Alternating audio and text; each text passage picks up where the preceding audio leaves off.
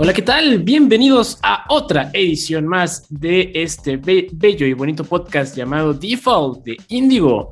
En esta semana, como siempre, tenemos bastante información, bastante chismecito de todos los temas geek y lo que se acumule. Tenemos algunas previews, algunas reviews, así que quédense para enterarse de todo. Los nerds llegaron ya. Videojuegos, películas, cómics y mucho más. Esto es Default, el podcast geek de Reporte Índigo. Entra. Saludos a todos, mi nombre es José Saucedo y estamos aquí en Default, el podcast geek de Reporte Índigo. Chris, ¿cómo estás? Yo muy bien, contento de estar en una nueva edición de Default y como siempre trayéndoles las noticias más relevantes del mundo de los videojuegos y de todo lo que es geek. ¿Cómo vamos, Neri? Todo bastante bien. Eh, un día bastante caótico, pero es un gusto venir a echar la chorcha geek. Iván, ¿qué tal? Eh, bastante bien, bastante bien entretenido, ocupado con algunos lanzamientos por cubrir, otros eh, contenidos adicionales, pero pues afortunadamente por videojuegos no nos quedamos cortos, así que en eso andamos. Así es, dímenos, cuéntanos, Iván, ¿qué estuviste haciendo esta semana? Esta semana, eh, bueno, en lo referente a cosas ajenas a los videojuegos, ¿no? Cosas de qué ver y eso, pues me le di una chance a lo que es esto de, de Sandman. Oh, qué buena serie. Dios mío, qué buena serie. Pero está, está chistoso, ¿no? Porque de hecho vi un TikTok que lo ilustraba bastante bien, que, es, que era de Netflix, el, del, el de Nelson de los Simpson, ¿no? Que decía, no te entiendo, Simpson. A veces pareces que eres raza, pero luego te juntas con un lameloide, porque sí sacan luego buenas adaptaciones y luego trastabillean, entonces... No sé qué pensar de Netflix, pero al menos con esta adaptación, pues aquí sí trabajaron bien. con los creadores. Es, es, es la diferencia. Sí trabajaron pegado con los creadores de... De Sandman. Sí, de Sandman. como sucedió con The Umbrella Academy, que bueno, el mismo creador Gerard Way está involucrado en la realización de la serie. Sí, justo por eso me da miedo la de Avatar, que ya, ya, ya se alejaron los creadores de Avatar de, de la serie. Y ahí de hecho salieron peleados, ¿no? Fue como de, bueno, yo ya les di mi propiedad intelectual, me arrepiento, pero pues a ver, lo que hagan ya es su, su, su bronca. Y eso, es lo, eso está de terror. A diferencia del güey de One Piece que dijo, ¿cuánto me van a dar? Va, perfecto, hagan lo que quieran. los bendiga. Un clásico. Sí, no. Ahora, aquí hay de qué pensar. La mejor serie de Marvel, que es Daredevil, la hizo Netflix. Eso sí. Pero ahí, todavía Netflix era, era, ¿Era chido. chévere? Sí, era chido, como por ahí dicen. Y pues ahorita creo que Sandman fue su tablita de salvación, ¿no? Porque ya las series chonchas que tenía, pues ya terminaron o va a tardar mucho para que llegue una nueva temporada. Sí, por otra parte, en Netflix, ahorita está en la noticia que salió, no le ayuda nada lo de que el, que viene con comerciales no vas a poder descargar las series. O sea, solitos están disparando. Ay, Diosito. Sí, entonces sí, la verdad Netflix está está en una situación compleja, por, dejar, por decirlo así. Pero ¿no, ¿no, les parece curioso que no solamente Netflix, sino muchas, eh, muchos servicios de streaming se están disparando ellos solos? O sea, Netflix, ni hablar de, ya no sé si decirle HBO o Discovery. O Warner. Eh, ajá. Creo que el único que ahí, ahí la lleva, y eso porque está aplicando la de a veces lo mejor es no hacer nada, es Amazon, ¿no? Es que después de qué buena temporada de The Voice, pues no ha hecho nada, pero pues como digo, ¿no? A veces es mejor hacer nada que quedarse en la torre uno solo. Ahí se vienen, literal, ahí se vienen los anillos del poder y si eso no fue al Ah, bueno, sí, sí, sí, sí, es cierto que es verdad, ya se, ya tuvo su premier. Y HBO Max tiene a los este, este, ay, se me fue la, la era de, la era de los Targaryen. Tiene más cómo se va a llamar la serie. Es la Casa de los Dragones. Ah, bueno, pues. ¿Qué es la ¿Algo que agregar, Pues que, ah, bueno, platicando con alguien que de aquí de Índigo, que bueno, se especializa en entretenimiento, saludos Hidalgo, eh, él mencionaba que, bueno, platicando con expertos eh, en streaming, pues mencionan que si a, si a Netflix le da catarro, pues a los otros servicios de streaming les da, les da una pulmonía, ¿no? Porque, pues particularmente Netflix es, era punta de lanza, fue, fue el primer, este servicio de streaming en, ser exitoso y pues ah, sean buenas o malas decisiones, sigue siendo un referente para los otros empresarios. Que bueno, eso también es, muy interesante, ¿no? Ver cómo eh, los mismos empresarios pareciera que no conocen sus productos. Eh, que es como de, ok, bueno, eh, la otra persona de traje está haciendo esto, yo voy a hacer lo mismo y no me importa qué estén diciendo aquí las, las personas que me dan su dinero, pero bueno. Pues mira, a todo eso yo solo veo que Disney Plus fue de Dios. Yo sí salí con chamarra porque las últimas tres series de Marvel, que son Moon Knight, Miss Marvel y She-Hulk, han llegado y se han mantenido con más críticas que alabanzas. Pero pues ahí van pero también han dado noticias sobre su sobre sus precios, ¿no? Sobre su cambio de planes eh, que ha hecho Disney Plus.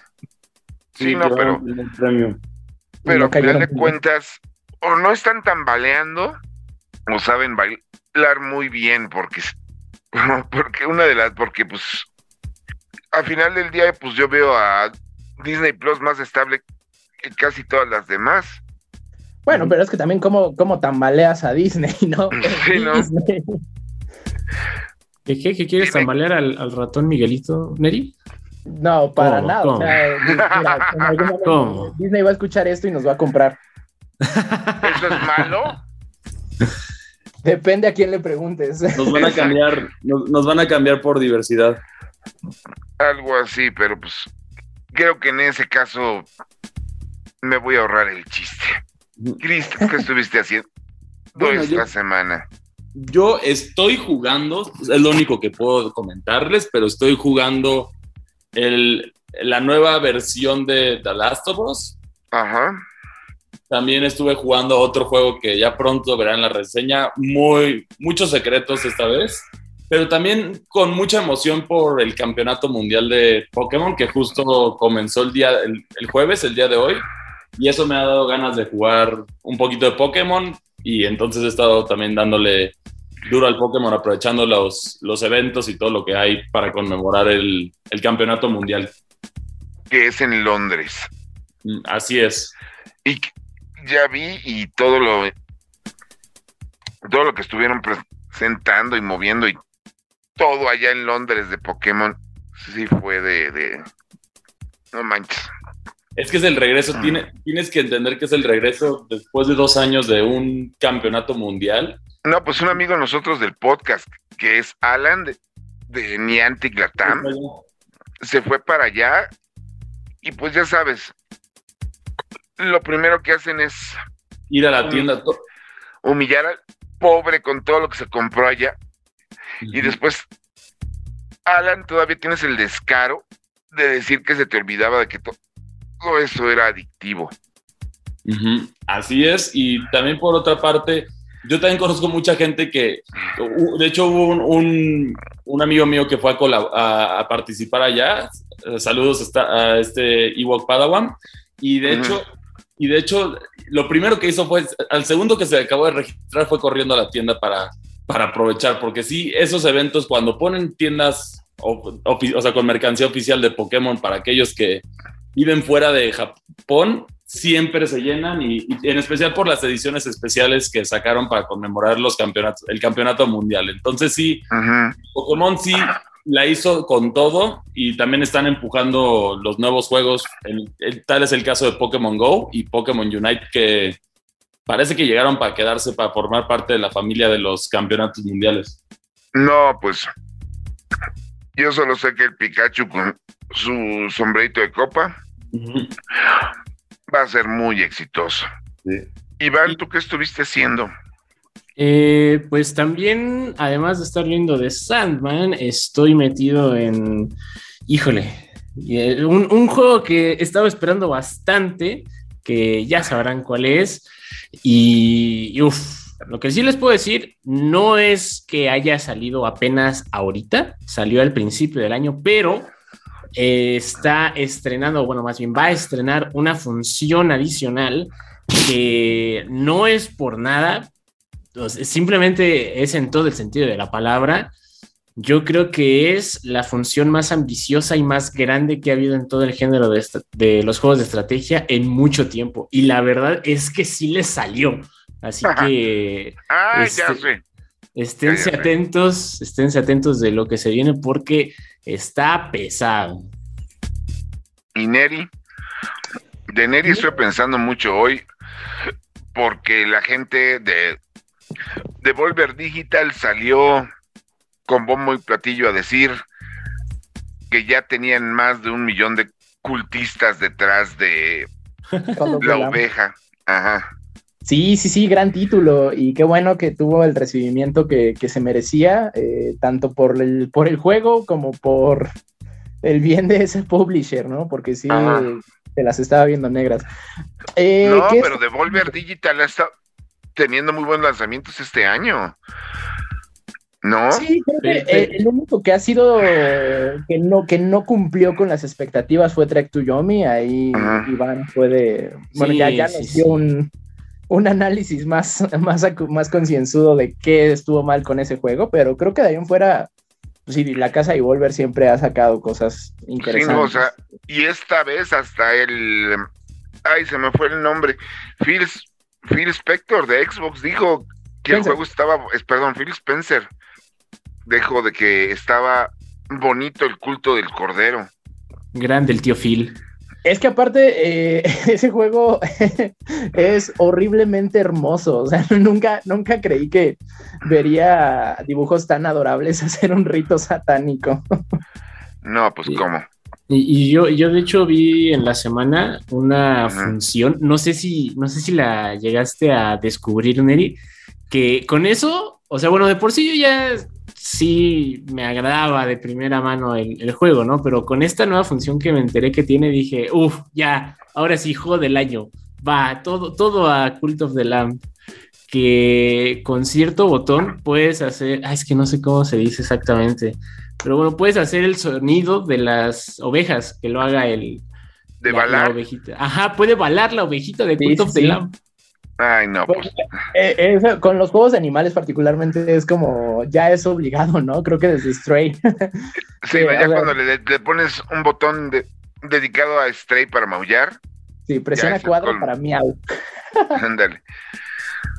Pues yo esta mm. semana estuve eh, probando una beta abierta de un juego de anime que, bueno, posteriormente van a estar viendo ahí mi Preview, este, no me fascinó, pero bueno. Eh, es que no eres el, público meta. Sí, no, definitivamente ya estoy muy millennial para ese juego tan centennial. Y que bueno, particularmente eh, los juegos de anime a veces pareciera que los hacen con copiadora. Pues mira, no puedo hablar del tema porque trabajé muchos años con ellos. Y sería muy feo decir que todos sus juegos parecen lo mismo. Pues sí, siempre es como anime guy en un prado verde extenso. Y ya. Este, Corriendo alrededor del otro, güey. Y ya, pero sí, no. la quita de los videojuegos de anime. Exactamente. Bueno, también, también ¿Cómo, cómo? No, que la situación me recuerda mucho a los juegos de, de Naruto, que es el nuevo y el nuevo y el nuevo y ahí sí me tocó que, pues, ¿cuál es la diferencia? Ah, es que este Naruto ya trae la bandana de la otra Club Ninja y yo no. Innovación, señores. Sí, no, innovación. Pero es que también a veces no es innovación, a veces también es tu público meta. Mira que este, este fin de semana se estrenó en cines una película a la que me invitó la gente de Sony Crunchyroll a ver la función de prensa que resultó ser premier con alfombra naranja, todos los actores, el doblaje presentes, cantidad increíble de gente en cosplay, gente vendiendo las figuras oficiales. Y yo fui con un amigo que ya estuvo aquí en este programa, fue Rafa de Game Oxygen. Y la película fue el esperado Dragon Ball Super Super, Heroes. Y mi experiencia con esa película se puede resumir en mi siguiente diálogo con Caín, que fue, no mames, güey, ¿quién es ese? ah, pues es el hijo de tal, que salió en tal serie, que resuelve tal, se puede fusionar con tal, su importancia es tal, tiene tanto poder y la neta se ha peleado con tal y venció a tal. Recuérdame no volverte a preguntar nada de la película. Porque la bronca no es que me, haya dejado igual, me confundió más. Entonces sí, yo sí ya, como lo comenté en la reseña que pueden encontrar en Indigo Geek o que ya también en la página y en nuestras redes, pues las secuencias de pelea se ven bien, la animación es moderna, el trabajo de doblaje está bien hecho, aunque ya varios de los actores clásicos ya sientes que ya están como muy grandes. Y se nota. Pero en general mi reacción fue de esto, no lo entendí. no entendí ni a un peso de toda esta película. Particularmente creo que con, esa película no se podía fallar, porque bueno, o sea, llevamos más de 30 años con Dragon Ball en emisión en México, ¿no? Entonces era, era nostalgia tras nostalgia tras nostalgia. Y, yo he de decir, bueno, yo fui a la rueda de prensa de esa película. Ah. Y de pronto sí era como, ay, me está hablando Goku, ¿qué está pasando? sí, no, pero aquí, aquí hay un chiste que me voy a aventar y que, se, y que será spoiler para quien no la ha visto. Digo, la reseña la van a escuchar ahorita en el programa, pero para quien no, no la haya visto, ahí va el spoiler. Si ustedes ven los trailers de Dragon Ball y Fortnite, Goku y Vegeta salen más en esos trailers que en la nueva, en la nueva película. De hecho, Goku ni siquiera participa en la, la historia principal. Podría sacarlo de la película y, nadie se daría cuenta. ¿Pero cómo? ¿Cómo íbamos a hacer eso? En primera, porque todos los personajes de Akira Toriyama es la misma cara, ¿no? No me le cambies el pelo. Y en segunda, pues porque ya no es historia de Goku, ya es historia de sus hijos y de sus nietos. Y que creo que por ese lado tampoco está del todo mal, ¿no? Digo, si no, yo lo pienso bastante bien, pero. Algo nuevo. Sí, no. Pero basta ver la reacción que tuvo el mundo con la llegada de Dragon Ball a Fortnite para darte cuenta que el impacto cultural de Goku a nivel mundial es otro. A, a mí sí me. O sea, no, no pude evitar levantar la ceja viendo a, a Goku con una AK en Fortnite o bailando. Sí fue como de, oh, rayos, qué, qué momento para estar vivo. No. Ah, recordemos que Fortnite es el único lugar en donde podemos ser amigos del Chapulín Colorado y dispararle a Ariana Grande.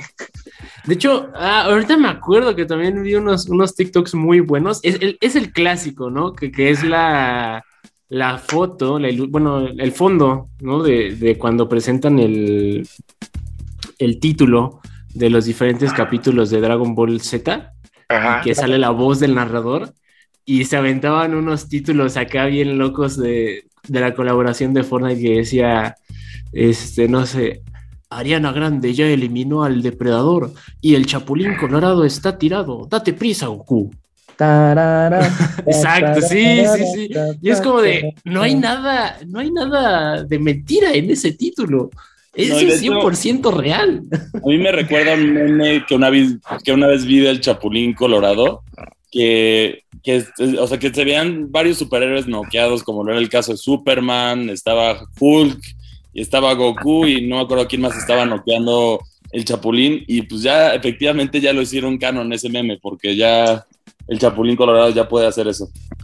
Y sí, es cierto. Y sí, y además lo puede hacer con una mochila de Among Us.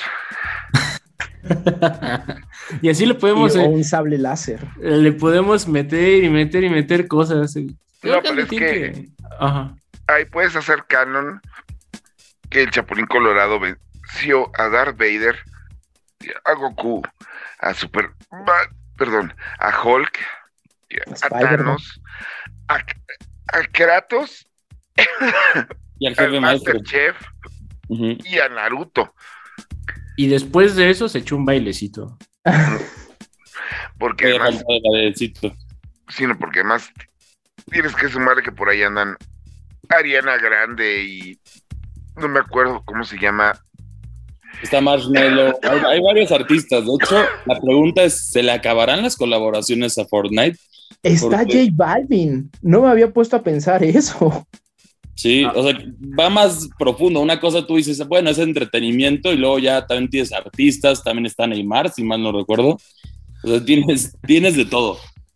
Parándula, anime, películas, videojuegos. No, y está muy loco. Las, personas que nos, que nos, advirtieron sobre la globalización se referían a eso. Sí, no. A ver a Batman vencido por el Chapulín Colorado.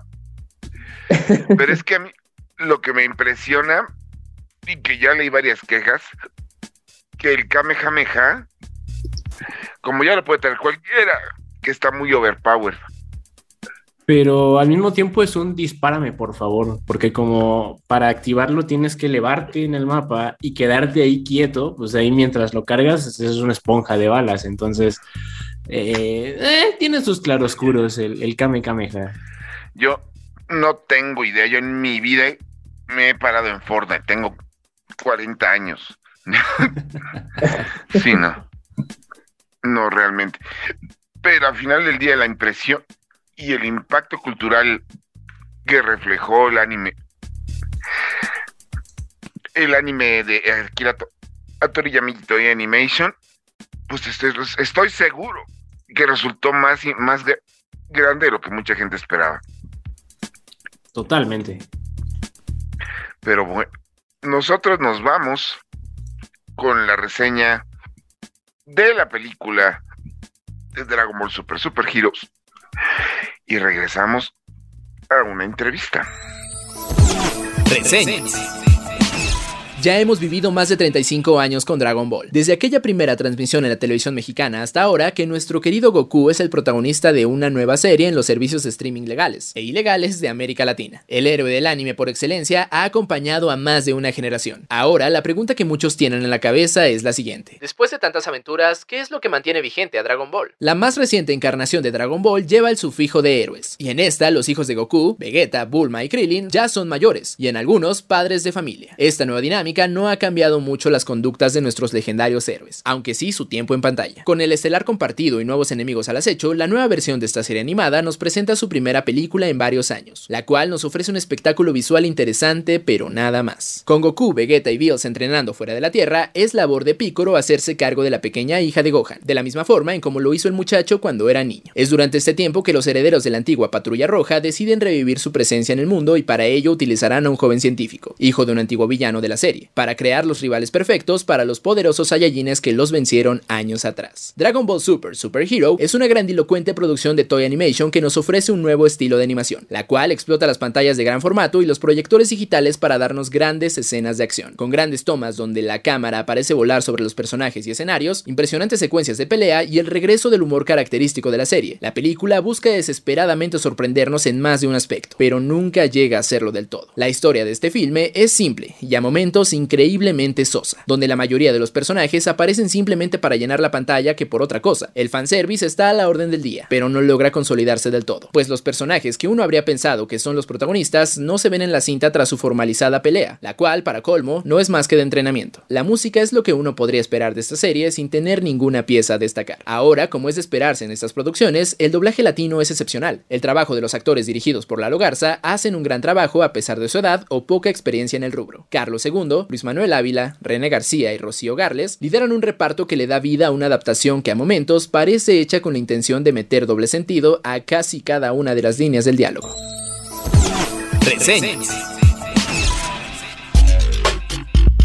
Continuamos aquí en Default, el podcast geek de Reporte Índigo. Y bueno, este, esta temporada es muy emocionante para los esports. Creo que en, años recientes ha ido ganando una, uh, pues una importancia y una y una presencia muy grande en toda Latinoamérica, en México particularmente, eh, los esports están entrando con todo y es por eso que es un gusto para mí saludar a Eduardo Casares, eh, director de esports en Latinoamérica de Riot Games. ¿Cómo estás, Eduardo?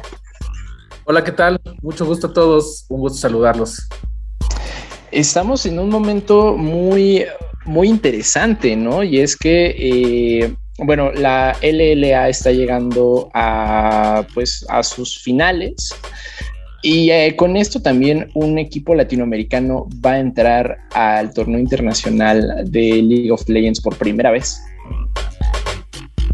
Sí, estamos muy emocionados porque, eh, como bien dices, el 27 de agosto tenemos la final de la LLA en el marco de Gamergy y es hasta ahora la competencia, el ciclo, el split más importante en la historia de la liga. ¿no? Eh, es donde vamos a conocer a quién nos va a representar a toda Latinoamérica. Como bien dices, por primera vez de forma de anfitriones cuando Worlds venga a México en la etapa de play-ins, ¿no? Entonces, la verdad es que es un momento cumbre en la historia de los esports de toda Latinoamérica.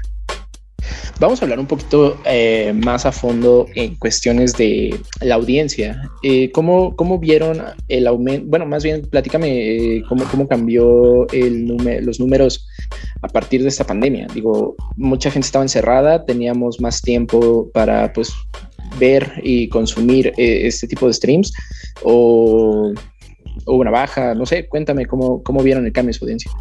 Sí, definitivamente. Y a nivel global, eh, League of Legends, los esports de League of Legends venían con una tendencia de crecimiento bastante buena. Año con año batíamos récords en finales de eventos internacionales, eh, pero algo que sí sucedió al inicio de la pandemia fue precisamente, ¿recuerdas 2020 donde fue muy intenso y con mucha incertidumbre, ¿no? ¿Qué iba a pasar? Ahí sí tuvimos una escalada de audiencia eh, precisamente porque aumentó el consumo de los productos digitales, de los juegos, etcétera. Y poco a poco, a partir de 2021 y 2022, digamos que volvimos un poquito a las tendencias anteriores. Específicamente para la liga, eh, ha sido un reto este año eh, mantener niveles de audiencia comparados con otros años anteriores. pero bueno, algo que, que agradecemos de 2022 es que justo ya regresamos a la presencialidad. Este año tuvimos nuestra primera final presencial hace unos meses en Argentina y estuvo con un lleno total. Y justo al final de este ciclo, pues toca la vuelta en México, ¿no? Entonces también esperamos una respuesta, un lleno total en la arena y en donde hagamos la final para poder celebrar con todos nuestros jugadores y nuestros fans. Que justo va a ser el 27 de agosto, ¿correcto? La final. Sí, correcto. Gamergy sucede 26, 27 y 28 de agosto. Es un encuentro de gente que compartimos los, gustos y la pasión por los videojuegos y los esports. Un montón de actividades que va a haber que para, para saludar, para obtener este, su autógrafo, para tomarse la foto. Eh, va a haber, te puedes tomar foto con la copa, por ejemplo, eh, ahí con tus amigos para que sean los campeones. Eh, conciertos y un montón de actividades, pero el 27, que es sábado, justo ese día es la final. Y ese día, digamos que eh, Latinoamérica tendrá los ojos de quién va a ser ese campeón que nos va a representar, ¿no? Es, va a estar bastante, bastante bueno. Y que también en estos momentos, el, bueno, una forma más intensa de vivir todavía esta transmisión de las finales se va a transmitir en una sala de cine, ¿es correcto? Sí, eh, la final se va a transmitir en los, en los canales oficiales que tenemos. O sea, por supuesto es presencial y se transmitirá en nuestros canales oficiales y también con nuestros este, co-streamers eh, que tenemos invitados. Eh, la serie de Worlds, cuando venga a México, se va a jugar en nuestra arena de esports.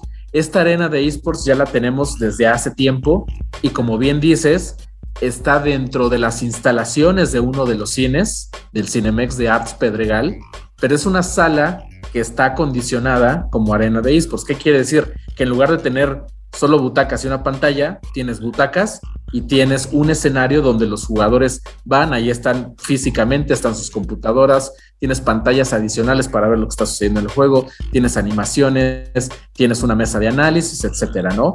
Entonces, ese va a ser el escenario principal cuando sea la etapa del Mundial, donde van a jugar equipos de China, Corea, eh, Japón, Estados Unidos, Europa, eh, Brasil, Latinoamérica, por supuesto, y todas otras regiones, ¿no?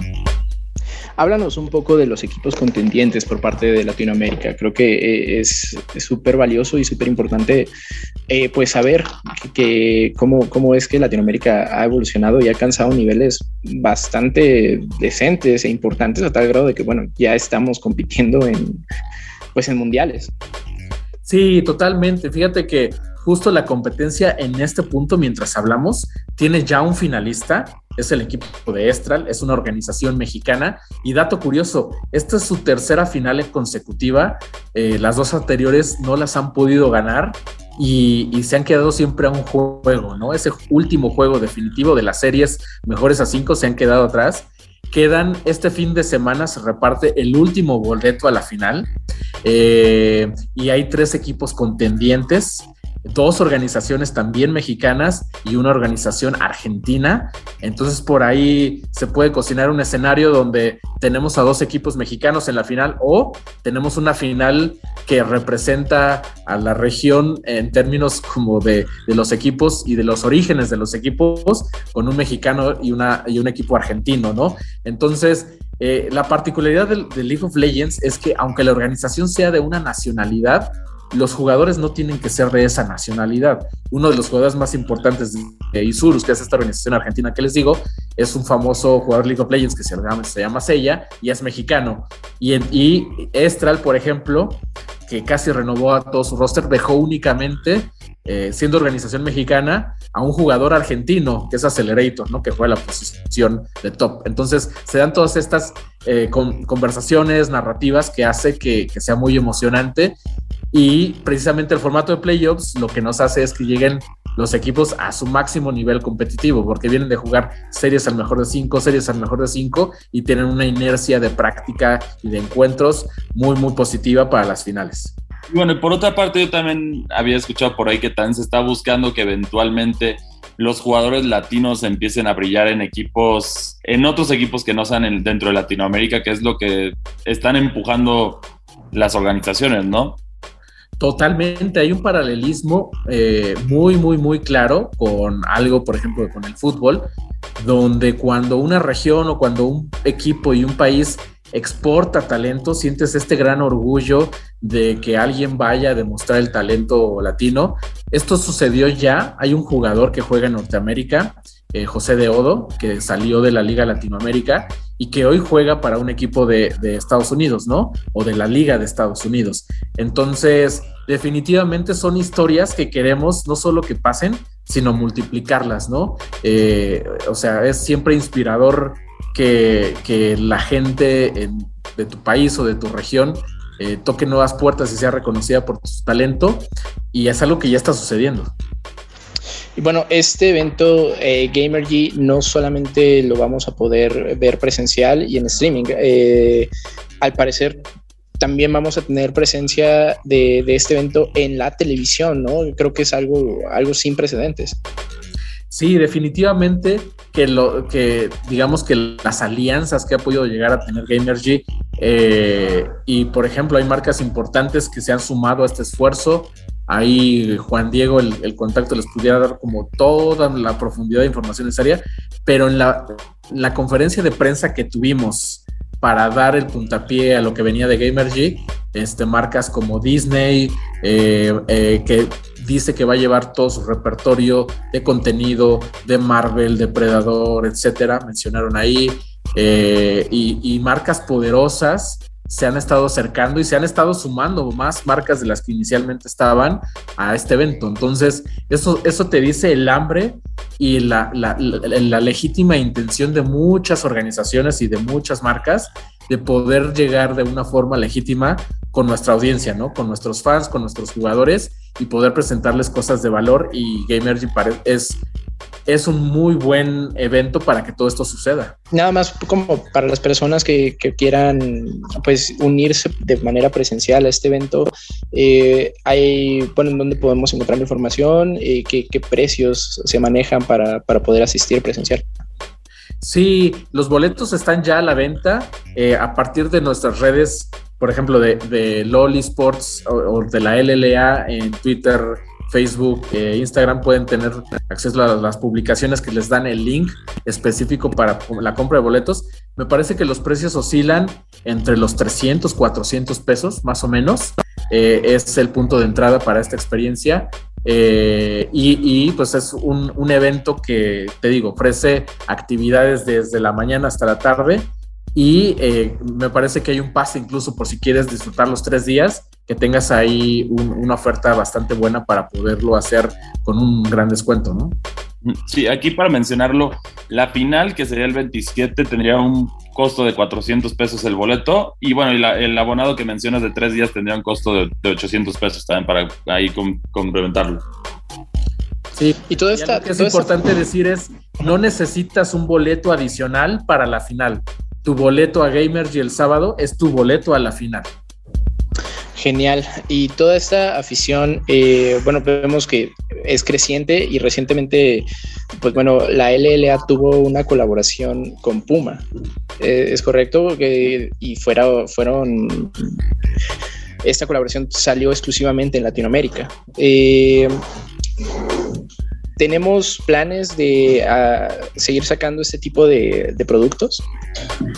Sí, definitivamente eh, la colección, que es la segunda colección que hace Puma eh, con el contenido de la LLA, eh, pues es algo que, nos, que nos gusta mucho porque son marcas que se quieren acercar a los jugadores, que encuentran en nuestra competencia un espacio y Puma ha sido uno de los, de los partners o de los socios comerciales que ha estado con nosotros eh, desarrollando este tipo de cosas, un, socio comercial que no se queda solamente a nivel de pautar en nuestros espacios publicitarios o en nuestros espacios de marca, sino que va más allá y crea un producto específico de lo que estamos haciendo, ¿no? Entonces, estamos muy contentos, como bien dices, esta colección recién, recién salió y esperemos poder mantener este, esta historia de éxitos y tengamos muchas colecciones más en el futuro, ¿no?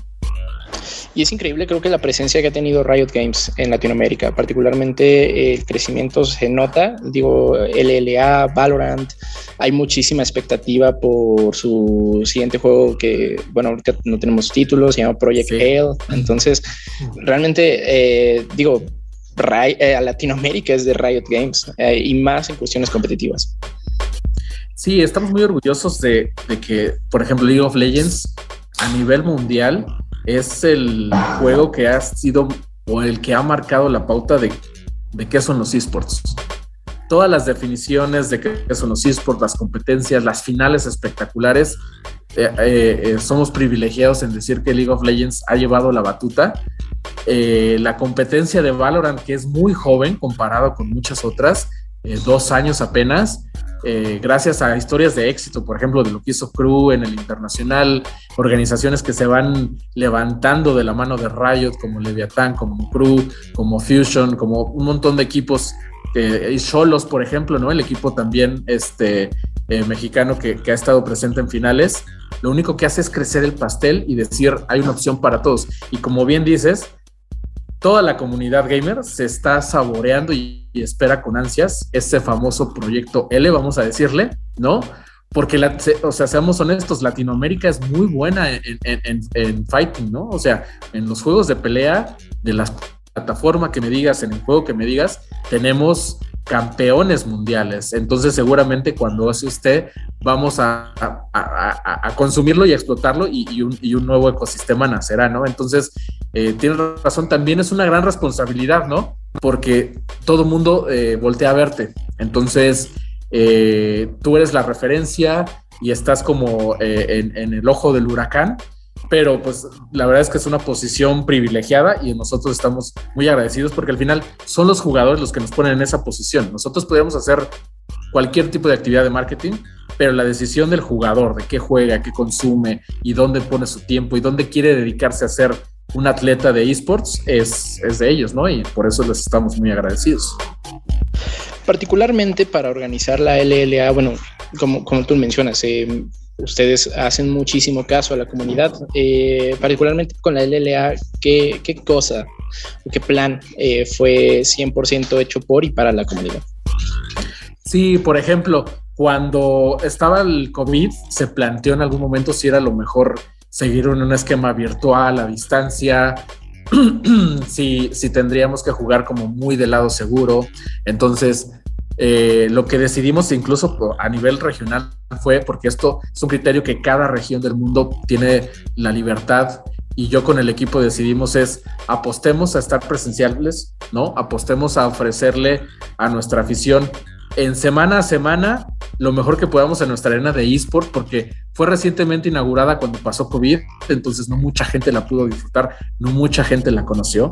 Y en cuanto tuvimos la oportunidad, dijimos, hagamos una final presencial. ¿Y dónde la vamos a hacer? Vámonos al Cono Sur. Entonces surgieron por ahí, donde, oye, que si Chile, que si Argentina, que si muchos países, muchas ciudades. Y dijimos, eh, pues, ¿cuál es el, el, mercado más al sur que tenemos? Este, pues, está Chile, está Argentina. Fue Argentina. Entonces, para que des una idea, aparte de los equipos que viajaron a Argentina para competir, Rayo viajó con un, con un staff de más de 50 personas. Este, el evento tuvo un aforo en la final de más de 4.500 personas. Entonces, llevar esa producción a ese nivel, eh, llevar esa experiencia con los jugadores, es algo que, hicimos la apuesta y que, la, y que los jugadores eh, eh, contestaron, ¿no? Entonces, son cosas que, que siempre que podamos vamos a estar pensando qué nuevas experiencias les podemos brindar para, para recompensar y también atraer y, acercar este mundo de los esports cada vez a más personas, ¿no? ¿Cómo ah, invitarías a consumir esports a alguien que no está tan familiarizado con los videojuegos? Es una excelente pregunta porque muchas veces, y a mí me pasó cuando empecé a consumir esports, ¿no?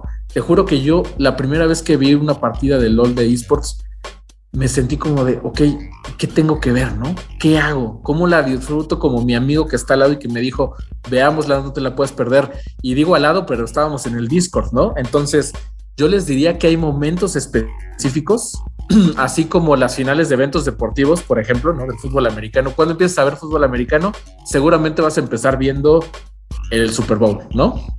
Cuando vas a empezar a ver fútbol? Pues por ahí alguna final cuando ves básquetbol en playoffs en las finales. Tal vez no lo consumes en toda la temporada. Si tú eres nuevo y quieres entrar al mundo de esports, las etapas finales de la competencia son excelentes. ¿Por qué? Porque hay mucho contenido, hay mucha gente hablando de lo que está sucediendo y siempre esta gente está dispuesta a enseñarte y a decirte, ah, es que mira, esto es por esto, se consume de esta manera, por esto es una serie el mejor de cinco, eh, esto está pasando en la competencia, ¿sabes? Vas a tener mucho respaldo y muchos brazos abiertos, ¿no? Para, para, para unirte al gremio de los, de los fans de esports y no se diga en un evento presencial. Nos pasó en Argentina. Llegaba gente que iba a la exposición y que no necesariamente sabía que era LOL Esports o que era la LLA llegaban a las gradas, llegaban a las zonas exclusivas, incluso representantes de marca, políticos, un montón de gente que llega y me decía, oye, no entiendo qué está pasando, porque esta gente está tan emocionada, explícame. Y ahí en ese momento tú tomabas el tiempo y les decías, ah, es que mira, funciona de esta manera, etcétera. Y entonces decían, ah, ok, oye, pues me llama la atención. Se, ve que es muy emocionante. Eh, mi familia lo consume, mis amigos lo consumen, entonces un buen punto de entrada son las finales para invitarlos a que vengan y que, y que sepan de qué se trata, ¿no? Genial. Entonces, bueno, nada más haciendo un pequeño repaso, eh, la final de LLA se va a jugar en, el evento GamerG del 26 al 28 de agosto en la Arena Arts Pedregal, para los que, bueno, gusten ir eh, presencialmente, pero si no existe... Una pequeña, una pequeña corrección ahí, la Arena Arts Pedregal es nuestro, nuestra arena de esports, la que te digo que está en el complejo de Cinemex. Esta se juega en las jornadas y los playoffs. Este fin de semana es la última jornada que se juega ahí y la final se juega en el Centro de Convenciones de Santa Fe. Es correcto, con capacidad de 1.200 personas. No, más, más de 1.200. ¿Más? Wow. Sí, sí, sí, sí. O sea, y, invitamos a todos, a, los que, y, ustedes también, y quien quiera darse ahí una idea, por lo, nosotros calculamos un aforo, vas a ver ahí algo muy, muy cercano a las 3.000 personas. Te digo, 4.500 personas en vivo y tenemos sorpresas en el diseño del escenario, eh, cámaras pasando por donde no te imaginas, la visión de los jugadores y del juego a un siguiente nivel. Entonces, ese son el tipo de apuestas que hacemos. Entonces, solo para dirigir la gente, sí, Gamergy, 26, 27 y 28. La final es el 27, que es el sábado, y todo está sucediendo en Santa Fe. Es correcto. Y eh, bueno, para las personas que no puedan acudir de manera presencial, eh, ¿en qué canales o a través de qué medios, ya mencionamos incluso televisión, van a poder ver este evento? Sí, por ejemplo, eh, les recomendamos, si son usuarios de League of Legends, entrar a lolisports.com porque ahí conectas tu cuenta y ya te aparece. Está Twitch, está YouTube, está Facebook, están nuestros co-streamers, por ejemplo, con Strip. y también está la transmisión de TV Azteca, TV Azteca Digital, como bien dices, ¿no? Entonces hay un montón de opciones y de los creadores de contenido que, que, que, nos den un hosting también en las plataformas eh, que te acabo de mencionar. Está, está Trovo también como otra plataforma en la que tenemos cuenta. Entonces, casi que cualquier plataforma en la que tú te imagines o ya consumas videojuegos o esports, ahí tenemos nuestro canal oficial y ahí vas a poder disfrutar de toda la transmisión. Te vas a perder algunas cosas, por lo que si estás en México o pudieras estar en México en esas fechas, yo te recomiendo mejor intentar todavía ir presencialmente. Claro, regresar a estos eventos es eh, no, no se compara, o sea, es muy divertido volver a vibrar y convivir con gente que disfruta de, lo mismo que uno, ¿no? Totalmente, totalmente, muchas experiencias, o sea, yo, yo, yo podría ir solo y seguramente haría nuevos ¿no? Por, justo estamos compartiendo lo que nos gusta hacer. Claro, pues muchísimas gracias Eduardo por acompañarnos en este segmento de Default. Eh, nosotros pues continuamos con el podcast y regresamos en un momento. Con casi completa seguridad, todos en algún momento de la infancia tuvimos roces con nuestros padres sobre la limpieza. No dejar trastes sucios, limpiar el cuarto o lavar los zapatos. Si tan solo ellos pudieran ver que ahora hay un videojuego donde el único objetivo es limpiar todo este tipo de lugares y vehículos. Por más irónico que parezca, de eso se trata exactamente Power Wash Simulator. Desarrollado por Future Lab y publicado por Square Enix Collective, Power Wash Simulator es como cualquier otro simulador, tan sencillo como efectivo. El jugador administrará un pequeño pero exitoso negocio de limpieza. Poco a poco, los clientes del negocio recomendarán tareas más grandes, pero no necesariamente más complejas. Y esa es justamente la esencia del juego. Se trata de un título puramente casual, el cual no tiene mayor grado de dificultad. La idea no es superar un desafío, es tener un momento de relajación. A partir de aquí probablemente salga a relucir mi lado perfeccionista obsesivo. En el buen sentido, este juego seguramente será todo un goce para esas personas que cuando inician una tarea no paran hasta terminarla a la perfección. Personalmente, tuve una reacción de genuina sorpresa cuando terminé la primera misión y vi cuánto tiempo había pasado. Fue un goce puro y no puedo creer que me refiera a un mero juego de limpieza. A nivel técnico, el título cumple. Las gráficas no son nada fuera de este mundo, pero realmente van acorde con el estilo de juego. Eso sí, siempre se aprecia cuando la calidad gráfica está bien pulida y da como resultado un gameplay fluido. Justamente este es el caso de Power Wash Simulator. El apartado técnico también ayuda con la satisfacción de progresar en los niveles. Se puede ver satisfactoriamente la esencia cuando la casa o vehículo en cuestión va quedando limpio. Una desventaja del título es su ausencia de música o algún tipo de banda sonora. Sin embargo, tal deficiencia puede ser una perfecta área de oportunidad. El gameplay del juego se hace todavía más placentero si mientras se pasan los niveles se acompaña con una lista de música personalizada. Solo imagina uno mismo, con una limpiadora de agua a presión virtual, los audífonos puestos y la música favorita sonando. La calificación es de 8.0. Power Wash Simulator, sin ningún tipo de pretensión, no es el próximo juego del año. Tampoco revolucionó su género. En su lugar, este título es una propuesta muy sencilla, pero a veces de eso se trata, de disfrutar las pequeñas y sencillas cosas de la vida. Este definitivamente es un juego para matar un pequeño tiempo libre o olvidarse del resto del mundo por unos momentos. La relajación está un chorro de agua a presión de distancia. Reseñas. Y bueno, pues muchas gracias por seguirnos escuchando. Y ahora pues entramos a la última fase de default del podcast de Reporte Índigo. Y antes de despedirnos, Chris tiene una queja. Pues se viene un desierto de videojuegos y de títulos fuertes, comenzando por septiembre, ya que lo único que, que viene, o sea, ahorita en septiembre es Splatoon. Prácticamente es lo único que, que llama la atención y sabemos que Splatoon tampoco es un juego que, que sea para todos. Que sea para todos y que bueno, o sea, si tiene una fanbase muy sólida, también no, no genera los números Nintendo, ¿no? Los números a los que ya nos tiene acostumbrados este, la gran N. Sí, sí, es que como Nintendo generalmente tiene esta separación que son los, los vende consolas, llámese Mario, lo que, lo que lleva la cara de Mario, The Legend of Zelda y Pokémon, el resto es, es situacional. Si, si venden bien, son más de nicho. Y bueno, entre, entre ese nicho lo, tan están los olvidados, como lo es el caso de Star Fox, como lo es el caso de F-Zero, entre otros. Entonces sí es, es, es interesante esta sequía que se va a estar dando. Sí, no, y aparte, bueno, creo que es justo ahorita en donde estamos eh, pues experimentando los estragos de la pandemia, ¿no? Eh, creo que los juegos que salieron durante pandemia eran porque, bueno, recordemos que los juegos no se hacen de un día para otro. eh, y bueno, ya, ya, tenían, ya tenían la mayor parte del desarrollo hecha y pues por eso salieron avantes, quizá con un par de retrasos, pero nada grave.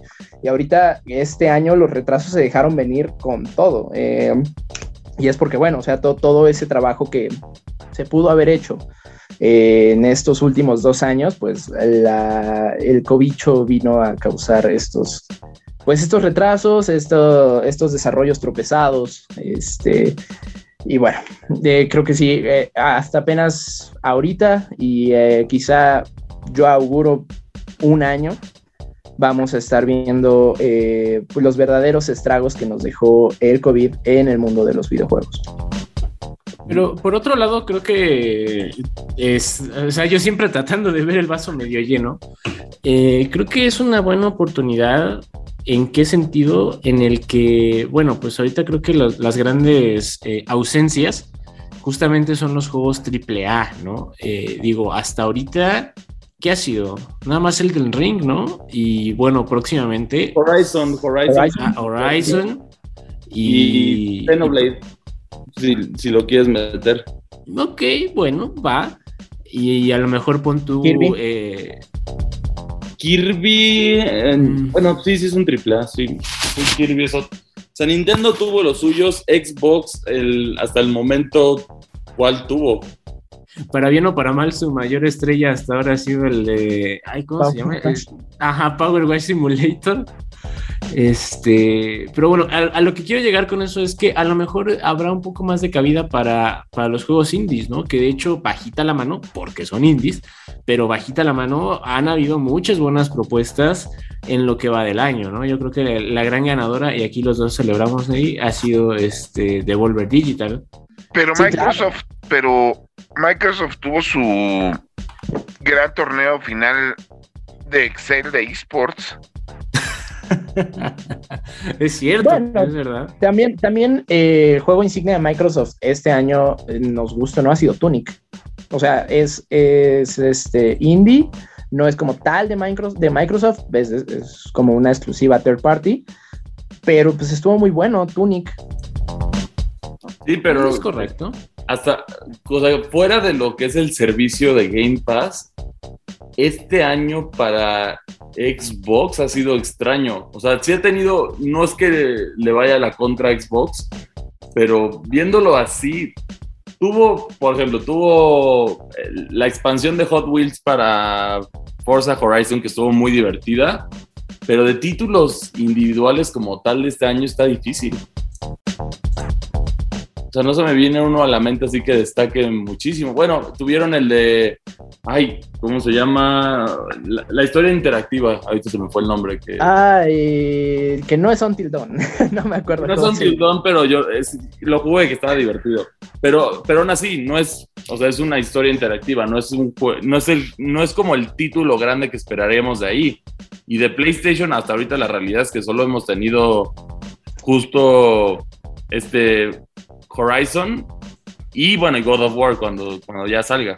Y de ahí fuera ports, ¿no? Que la verdad es que les ha ido bien. De, Last of Us. Pero, pero es un port, o sea, el tema ahí es que es, pero no es un remake de un remake, básicamente, o bueno, un remaster en Full HD que, que está hecho para el PlayStation 5. Pone que sí es remake. bueno, al menos el tráiler asegura que está construido desde cero. Sí, pero el remake del remake. Del remaster. exacto, exacto. Ahí está, ahí sí, digo, bien. Yo tendría que jugarlo para saber si cambiaron elementos de la historia, pero visualmente sí lo acomplejaron muchísimo. Pero muchísimo. Sí, lo, visualmente lo mejoraron muchísimo. Pero es una mejora visual al final del, Sí, sí, sí, no creo que vayan a cambiarle algo a, la historia, tomando en cuenta que es Neil Druckmann y Neil Druckmann, si bien escribe muy buenas historias, también es medio rockstar en ese sentido. Mm. Sí, pero no, ya para cambiar la historia tiene su serie de televisión, entonces ya con eso. De hecho. Sí, pero creo que Xbox como que a lo que prometía era Halo Infinite. Seguimos, ese pobre juego sigue en crisis. O sea, es ah. divertido, pero, pero de verdad sí no para de sufrir de, los temas de contenido. La, gran esperanza es el modo Forge, que según los insiders sí puedes hacer maravillas, sí puedes hacer infinidad, ah, infinidad de cosas en el Forge. Eso suena muy bien, pero la pregunta es cuándo va a llegar, porque sabemos a ver, es lo mismo que hice en el Battle Royale, también va a estar genial, pero pues llega hasta agosto del próximo año. ¿Va a durar Halo Infinite hasta agosto del próximo año? No lo Ni el Xbox no viven de buenas intenciones. Sí, no, ni el Xbox Series va a durar hasta el próximo año, para cómo van las cosas. Y mientras tanto, en cuanto a ventas, Nintendo se está relamiendo los Nintendo está calladito contando billetes. Señores, ¿qué recomendamos para este fin de semana? Yo tengo una recomendación. Dime. Eh, recientemente se estrenó en cines Escalera al Infierno. Ajá. Y vaya que es una escalera al infierno, qué aburrida es esa película, Dios mío. Eh, entonces no la vean, no la vean. Eh, es más, si quieren desperdiciar su dinero, deposítenme en PayPal, pero por favor no la vean.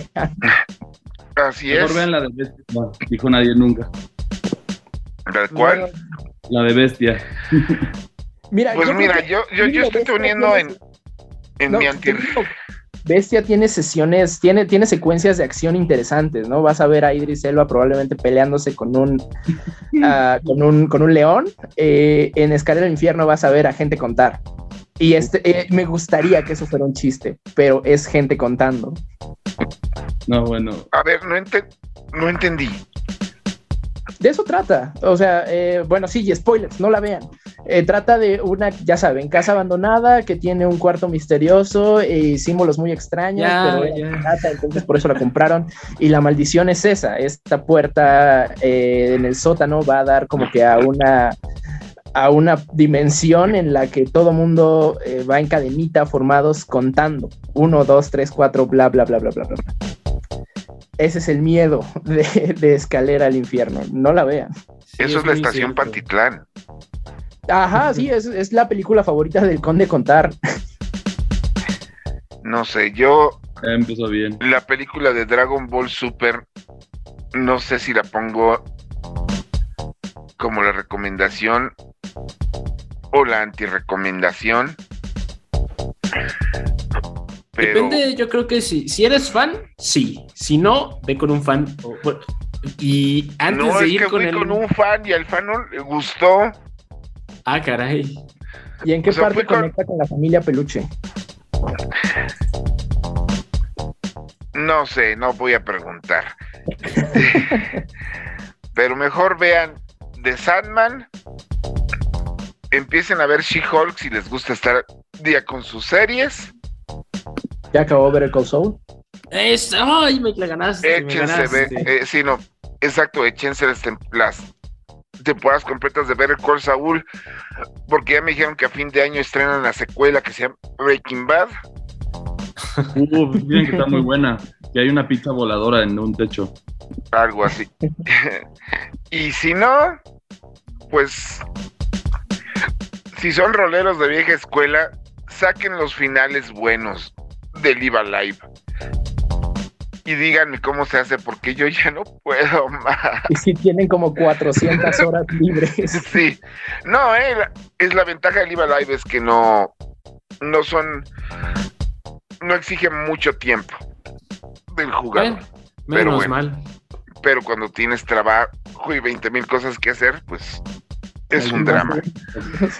Iván, ya que te quitamos Better Call Saúl, ¿qué recomiendas? Mm, yo recomendaría eh, que.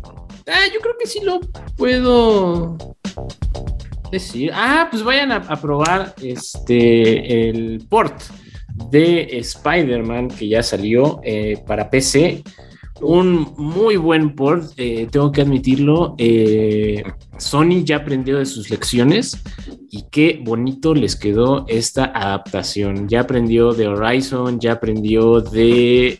Ay, ¿cuál fue el segundo que porteó? Bueno, el caso es que... ¿Mandé? Sí, sí, sí, sí, gracias. De hecho, le gustó a la banda de PC, mientras que a los de PlayStation no nos gustó nadita. Sí, sí, sí, ya aprendió de, Horizon y de Days Gone, y este port de Spider-Man les quedó bello, chulo, precioso. No se tardaron en los homenajes, la comunidad Mother, por ahí. Sí, también. Ya estaba Stan Lee como Spider-Man, ¿no? Ah, yo sí sentí bonito cuando vi ese, ese, ese mod de, nada más pensar que hubiera dicho el buen Stan Lee, viendo, columpiándose él mismo en, el juego, yo creo que estará sonriendo donde quiera que esté. Pero bueno, vayan a probarlo si no lo han probado. Eh, si ya lo jugaron en, en, PlayStation, vale la pena volverlo a ver porque sí está muy bien optimizado. Y si no lo han jugado, que esperan porque... No más cuidado. Muy buen título. Ya conozco a varios streamers mexicanos que por querer nomás tomar un screenshot del juego al, al máximo de, sus... volaron su tarjeta de video. Entonces, chequen hasta, hasta dónde lo pueden trepar. Conozcan los límites de su computadora, amigos. No, no vuelen demasiado cerca del sol, muchachos. Exacto, porque literal, conozco por lo menos a tres streamers mexicanos que se quedaron sin PC. Bueno, sin tarjeta de video. F por ellos. Pues ni modo, Chris. Yo de recomendación. Hmm, ¿Qué recomendación? Bueno, sí, si están buscando, voy a dar una recomendación curiosa, si están buscando caminar más y un juego que los motiva a caminar, intenten Pikmin Bloom. No tiene el compromiso que tiene Pokémon Go y caminas y ahí te puedes relajar. Muy bien. Ahí está. Y bueno, pues, y antes de despedirnos, si quieren pasar un buen rato, entren a Twitter y busquen a los otakus ofendidos porque Goku baila en Ford. Créanme, es un bonito pasatiempo de leer. y también así puedes ir viendo quién de tus amigos ya le hace falta un examen de próstata. Eso voy a tomarlo como un insulto.